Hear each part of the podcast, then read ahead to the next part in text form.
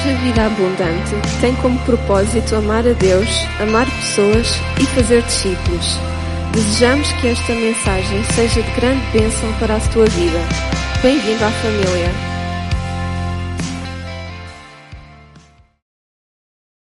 João capítulo 8. João capítulo 8, verso 12. Vamos lá. Depois começa a pregar, a voz passa. Ou pelo menos eu esqueço. A voz passa. João capítulo 8, verso 12. Graças a Deus eu hoje tenho uma hora e 45 minutos para pregar.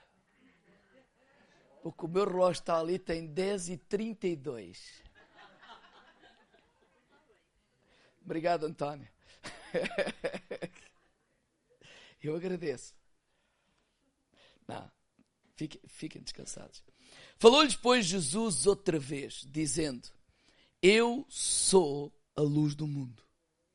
Quem me segue não andará em trevas, mas terá a luz da vida.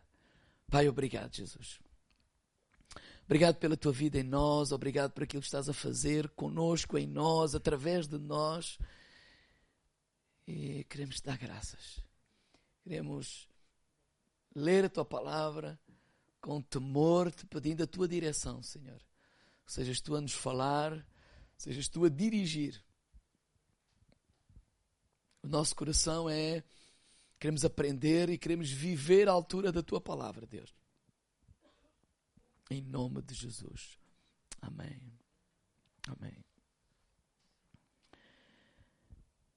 A pessoa de Jesus está no centro de tudo o que o apóstolo João escreve. Quer no Evangelho de João, quer nas epístolas, quer em Apocalipse. E no Evangelho de João, é? Mateus, Marcos, Lucas e João, os três primeiros são parecidos. A, a narrativa de cada um deles, embora com uma perspectiva e com alvos bem específicos, João é o mais diferente de todos os quatro. E João, ele, ele tem um objetivo de explicar ou de tentar mostrar aos gentios quem é Jesus. Ele quer mostrar aos gentios a divindade de Jesus, que Jesus é Deus. De todos os milagres que estão relatados no Evangelho de João, eles apontam para essa realidade. Ele é o Cristo, o Messias, o Deus encarnado.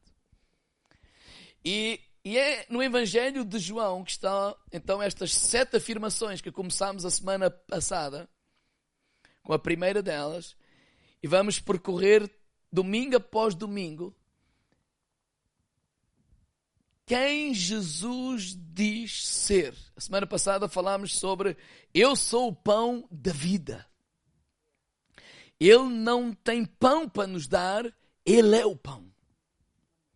E hoje Jesus diz assim: Eu sou a luz do mundo. Esta é a declaração de Jesus.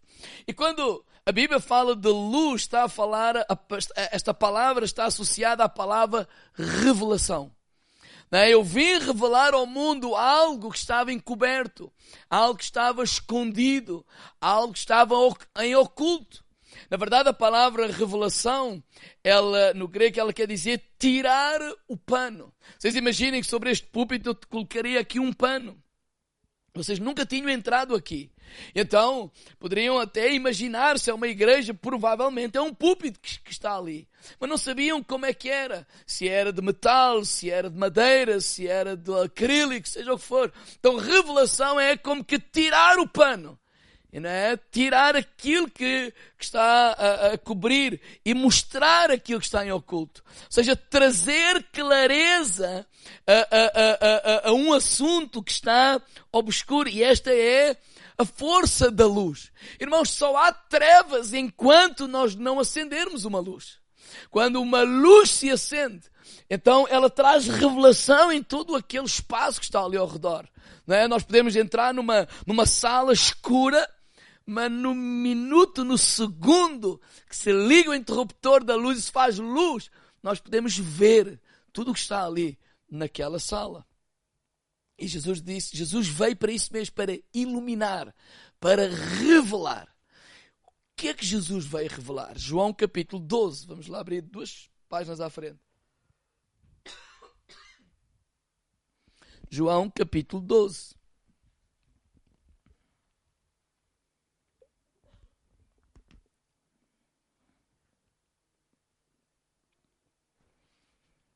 Versículo 44. Jesus clamou e disse: Quem crer em mim, quem em mim crer, não em mim, mas naquele que me enviou. Ou seja, quem em crer em mim, crê não em mim, mas naquele que me enviou. E quem me vê a mim, vê aquele que me enviou. Eu sou a luz que vim ao mundo, para que todo aquele que crê em mim não permaneça nas trevas. E quando nós percorremos o Evangelho de João, nós percebemos que ele veio, aquele que o enviou é Deus, e no Evangelho de João estão mais ou menos 150 citações da palavra Pai. Não poucas vezes assim, quem vê a mim vê o Pai. Ou seja, foi o Pai que me enviou. Ou seja, eu não vim de José ou de Maria, eu vim do Pai Celestial. Essa era a revelação de, de Jesus. A palavra filho, ela, no Evangelho de João está a, a cerca de 60 vezes essa palavra filho. Então, Jesus, ele veio à terra e ele veio para revelar o Pai.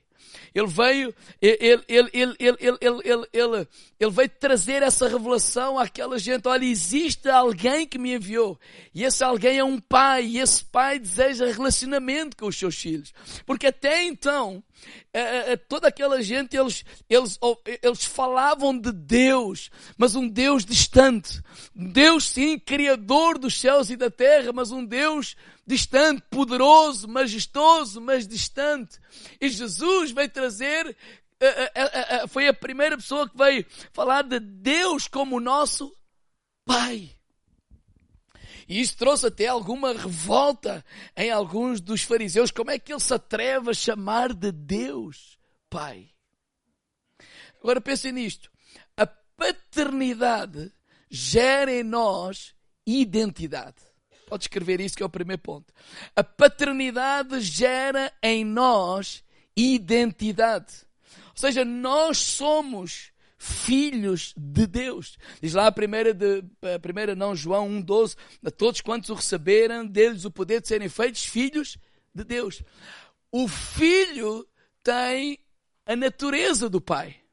Por isso é que nós fomos criados à semelhança a, a, a, imagem e semelhança de Deus. O filho tem a natureza, tem a semelhança do pai.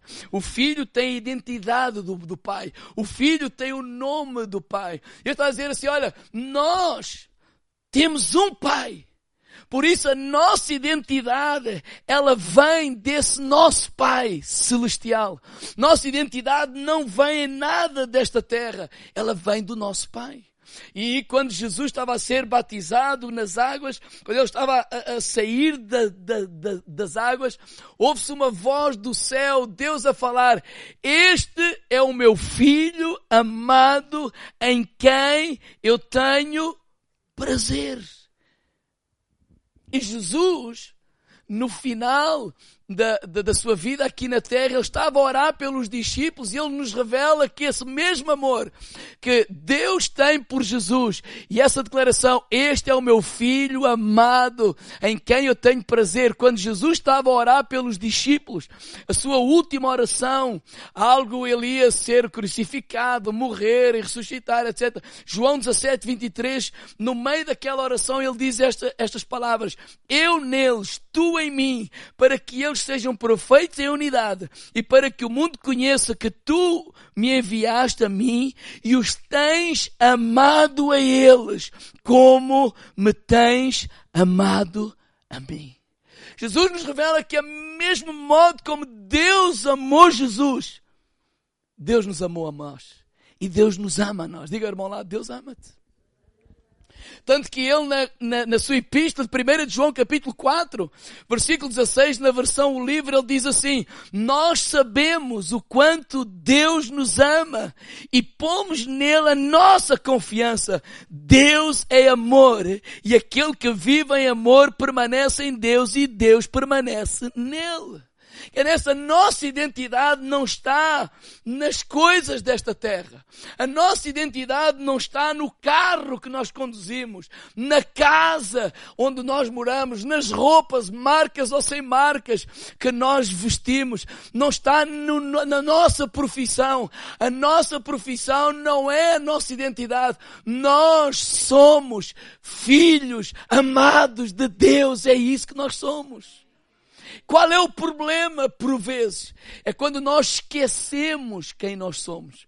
O nosso problema é quando nós deixamos de ouvir o que a palavra de Deus diz para nós e começamos a ouvir a nossa cabeça e começamos a ouvir as pessoas à nossa volta e começamos a ouvir este mundo que nos vai catalogar conforme a situação financeira, conforme a profissão, conforme isto e conforme aquilo e vai nos dizendo que nós somos essas coisas, mas nós não somos. Nós somos filhos amados de Deus. É isso que tu és. Sabe qual é o perigo de nós esquecermos quem somos? Eu vou citar um exemplo. Não abram para ser mais rápido, porque o relógio estava mesmo atrasado. Números 13, versículo 1 e 2. Diz assim, e falou o Senhor a Moisés dizendo, envia homens que espiem a terra de Canaã, que eu hei de dar aos filhos de Israel, de cada tribo, os seus pais enviarei um homem, sendo cada qual maioral deles. Ou seja, Deus está a dizer especificamente aos seus filhos, ao povo de Israel, eu vou vos dar esta terra de Canaã. Quem é que falou? Que Deus. Se nós perguntarmos a eles, não é nós, olha, quem é Deus? Para eles, neste contexto, quem é? Bem, Deus foi aquele que os libertou de 400 anos de cativeiro. Eles tiveram escravos 400 anos. Enviou um homem chamado Moisés e os libertou de lá. Mas nesse entretanto, se perguntar quem é Deus, Deus é aquele que para os libertar, ele trouxe sobre todo o Egito e os egípcios dez pragas. E dessas dez pragas, nenhuma caiu sobre o povo de Israel. Todas elas caíram sobre o povo egípcio, na terra do egípcio, de, do Egito. E embora eles tinha, estivessem naquela terra, essas pragas não os atingiram.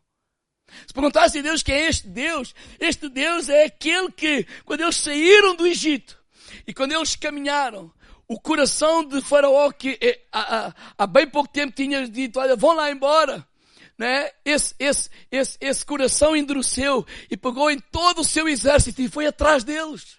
E quando eles viram olhar para o mar vermelho, olhar para o outro lado está montanhas, para trás está lá o exército, e eles não sabiam o que fazer. Esse Deus foi aquele que abriu o mar vermelho. E eles passaram a seco para 3 milhões de pessoas para o lado de lá.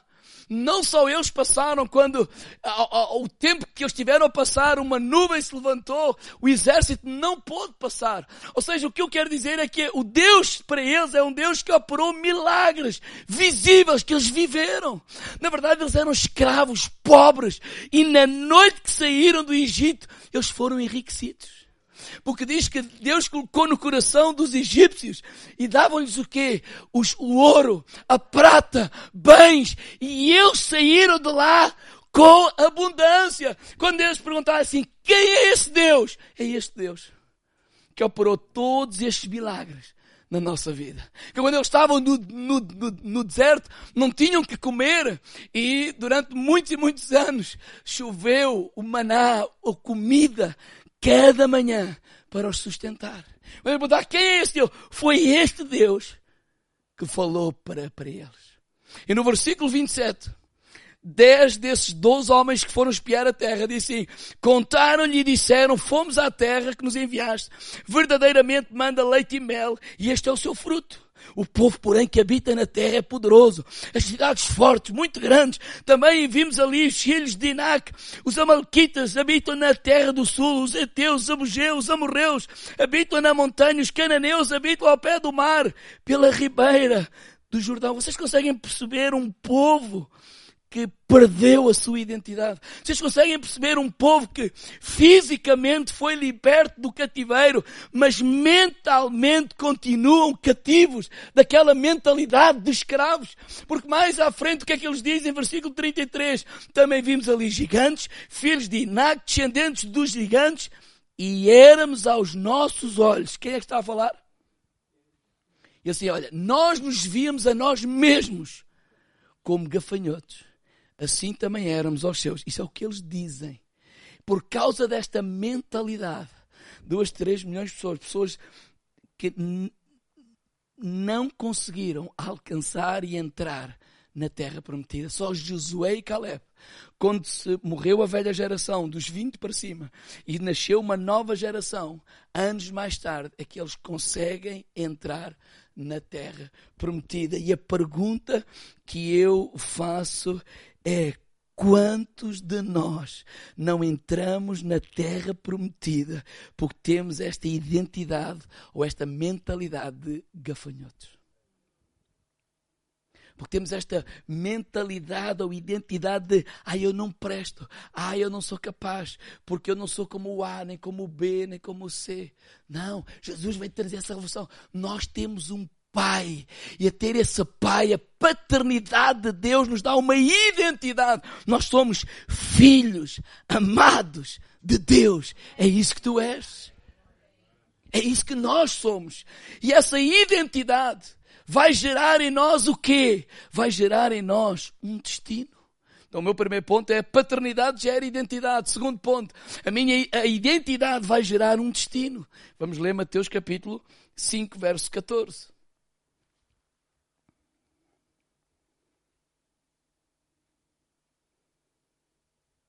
Vamos lá para acelerar. Ninguém está atrás de mim, mas para a semana estou cá outra vez.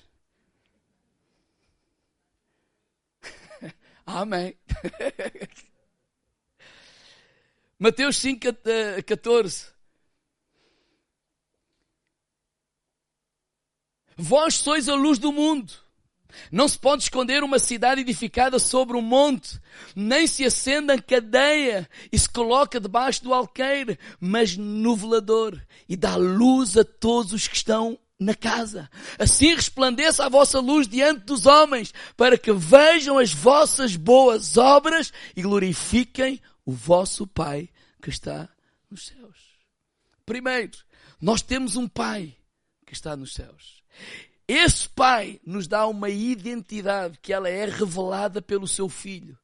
Nós somos filhos amados de Deus. Para quê? Para ser como Jesus, luz neste mundo. Diga ao irmão lado, luz.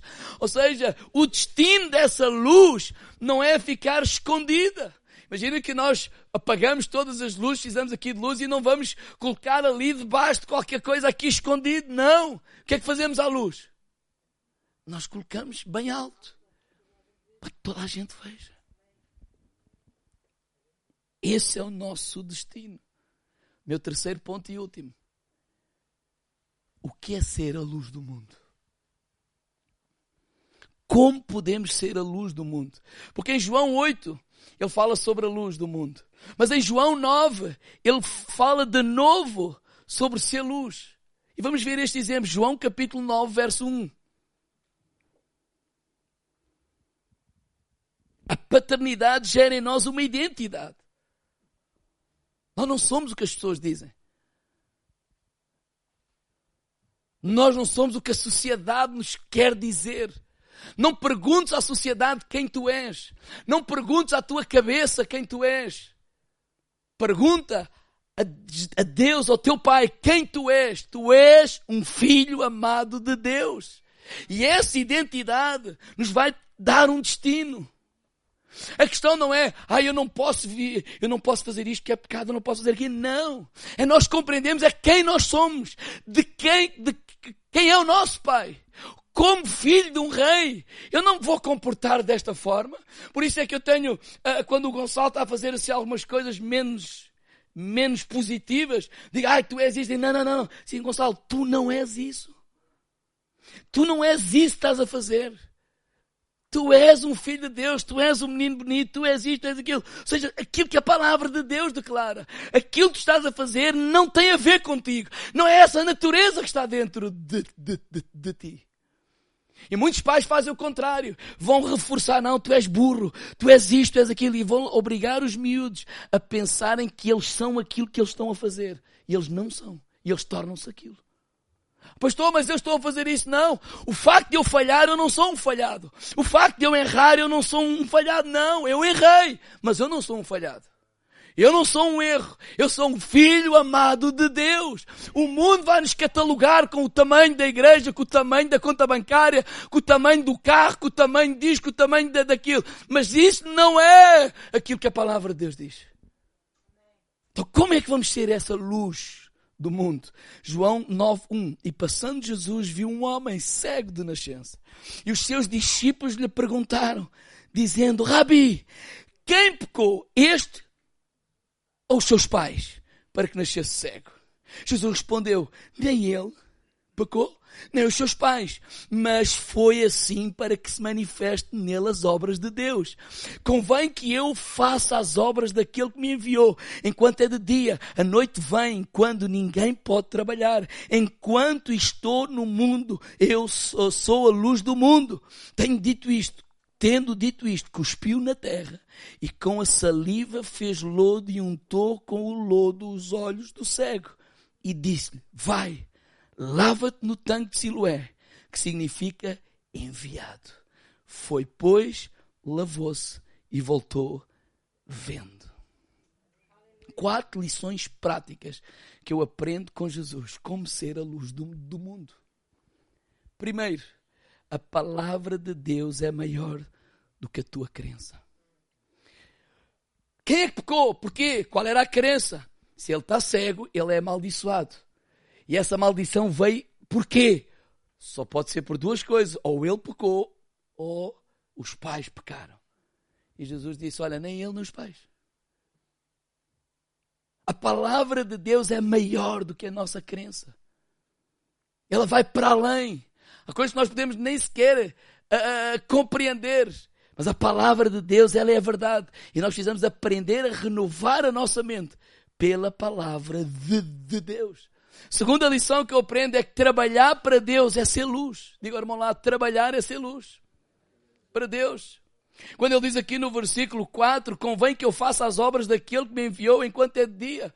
Na versão o livro diz assim, temos todos de fazer as obras de Deus, na, de, de, as obras daquele que me enviou enquanto é de dia. É hora de trabalhar para Deus, é hora de servir, é hora de fazer a obra. E quando nós servimos as pessoas, nós estamos a servir a Deus. Quando nós somos não apenas não oramos a Deus para que responda, nós somos a resposta de Deus para a vida das outras pessoas para que a conferência seja bênção, alguém tem que trabalhar. Alguém tem que servir. E Jesus está a dizer assim: olha, é hora de trabalhar. Quando nós estamos a servir, nós estamos a ser luz. Terceiro, Deus não está preso aos métodos já conhecidos. Irmãos, Deus vai fazer sempre algo que nós não esperamos, que é inesperado. Vocês, cabe na cabeça de alguém cuspir no chão, fazer lodo, pôr no olho do cego, mandar lavar lá ao tanque Siloé e o homem vir curado. Cabe na tua cabeça. Se eu te fizesse isso, o que é que tu me chamavas? No mínimo. Agora vamos para as coisas mais sérias. Às vezes nós estamos presos aos métodos que já conhecemos. Eu já sei como é que se faz a igreja. Eu sou pastor há 30 anos. Interrupto. Eu já sei como é que se faz. Digo, irmão lado, ele não dá o teu exemplo que é para tu ficares descansado. Fica lá descansado. Eu já sei como é que se ora. Eu já sei isto, eu já sei aquilo, eu já sei aquilo outro. E nós ficamos todos queremos que Deus se mova, queremos Deus vem, faz, etc. Mas estamos agarrados. E o que as senhoras falaram ontem, né, dos odros velhos, né? E precisamos, quisermos vinho novo, precisamos de odros novos. Né? Então a gente fica agarrado aos velhos métodos que já conhecemos. Porque se alguém aparece, está doente, vai cuspir, ei, ei, ei, isso não é de Deus. Mas porquê que não é de Deus? Porque eu digo? Porque eu nunca vi? Por nunca foi feito? Sim, a gente está a ler o que aconteceu, mas eles estavam a viver o que aconteceu. E ali os fariseus não tinham por hábito andar a cuspir no pessoal.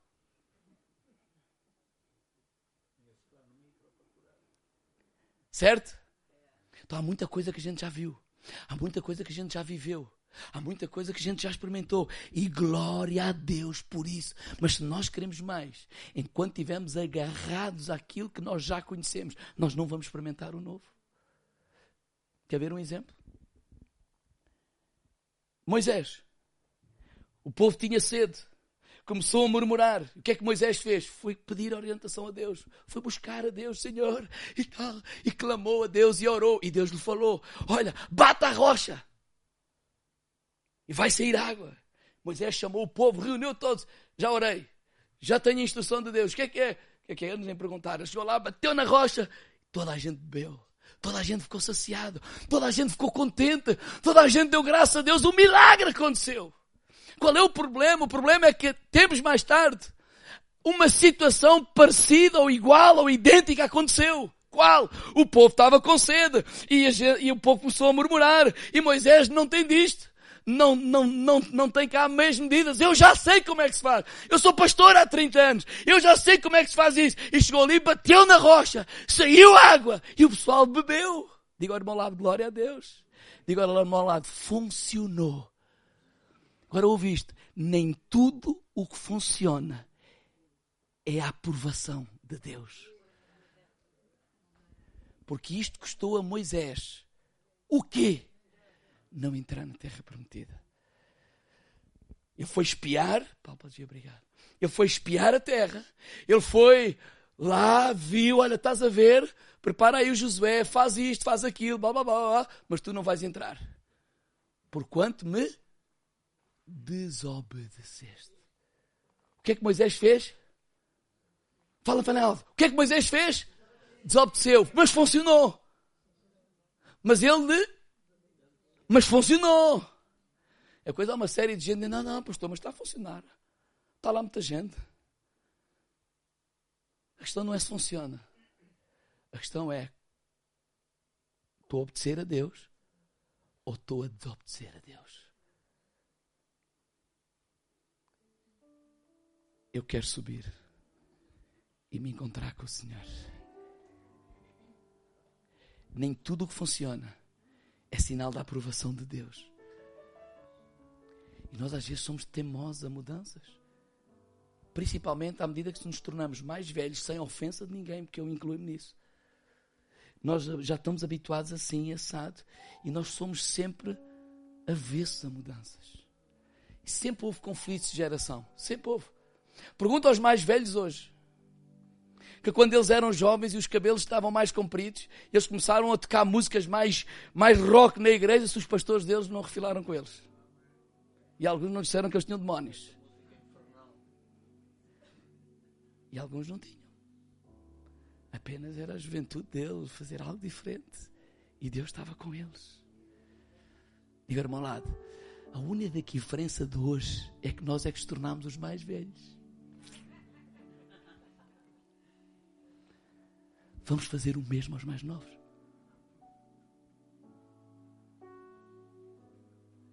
Ah, mas sempre se fez a igreja assim. Pois sempre.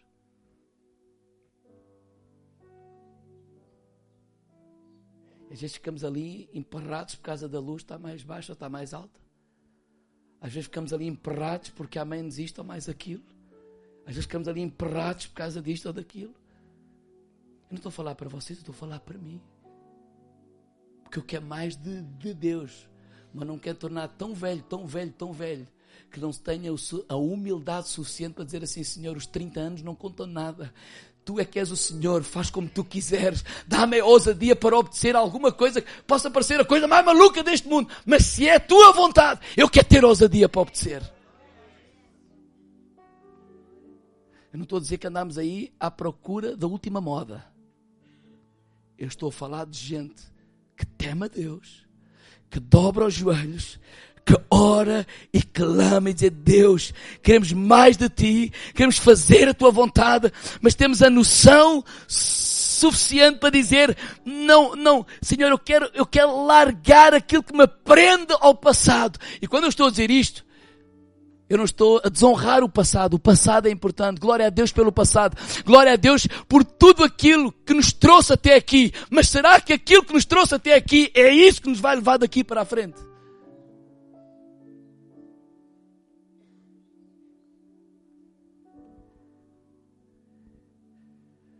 Nós somos tão fáceis de criticar. Um dia estava um jovem a liderar o louvor, que hoje já é mais velho. E ele de repente se deixou e tal. E de repente ele voltou-se e começou a adorar a Deus assim. E o pessoal lá a criticar. Ele tem mania que é diferente dos outros. E no seu coração eu dizia: Senhor, eu não quero que o foco seja eu, eu quero que os irmãos, eu e os irmãos, o foco sejas tu. Mas alguém julgou ele. Um dia já me jul, jul, jul, julgaram, porque eu tenho mania de fazer isso, mas tem a ver comigo e com Deus. Eu vou pregar a algum lado e tal, e termino, e chamo o pessoal e começo a louvar a Deus, e no meio do louvor eu piro-me. Faço isso quase inevitavelmente sempre. E é de propósito. Porque assim Deus colocou no meu coração. Porque tem a ver com a minha intimidade com Deus, tem a ver comigo. Mas de facto não me despedi das pessoas. De facto não me. Mas eu faço de propósito. Porque eu não quero que as pessoas fiquem de pé e. Então quando tu está focado na adoração, eu vou para o meu lugar. É a minha maneira. Eu não estou a dizer que está bem ou que está mal. Este é o coração de eu fazer isso. Diga ao lado, não sejamos críticos. Por último, ser luz é manifestar o poder de Deus. Ser luz é trazer o céu, um bocadinho do céu à terra. Foi o que ele fez a este homem. Curou. Curou. Às vezes ficamos tão empancados ai tal, e tem que curar, e tem que curar. Claro que vamos orar e vamos curar, mas ser luz é trazer o céu à terra. É nós termos a resposta de Deus. E não apenas a oração. É nós termos as mãos de Deus, os pés de Deus, a boca de Deus. E de uma forma prática, saudável, simples. Nós fazemos isso no dia a dia um simples WhatsApp, ou, ou, quando a gente pediu isto e aquilo para uma irmã nossa, não é? E, e, e, de repente houve um irmão que disse, pastor, nem deu tempo de eu dar nada. Pouco passado 10 minutos a cara disse, já temos isto, já temos isto, já temos isto, já temos isto, já temos isto. Não fomos a resposta de Deus para aquela nossa irmã. Trouxemos um bocadinho do céu à terra para aquela irmã. Isso é ser luz. É isso que Jesus nos chama a fazer. Então a paternidade nos dá uma identidade. Mas essa identidade nos dá um destino. Nós estamos aqui, tal e qual como Jesus, ser a luz deste mundo. E ser a luz não é slogans. Ser a luz não é aleluia, uh, uh, se cantar, não. Ser a luz é ser prático. É trazer um pouco do céu à terra. Um simples telefonema agradou o pastor. Quando digo não é agradar, não é, não é a palavra certa. Consola. Alguém se lembrou de mim?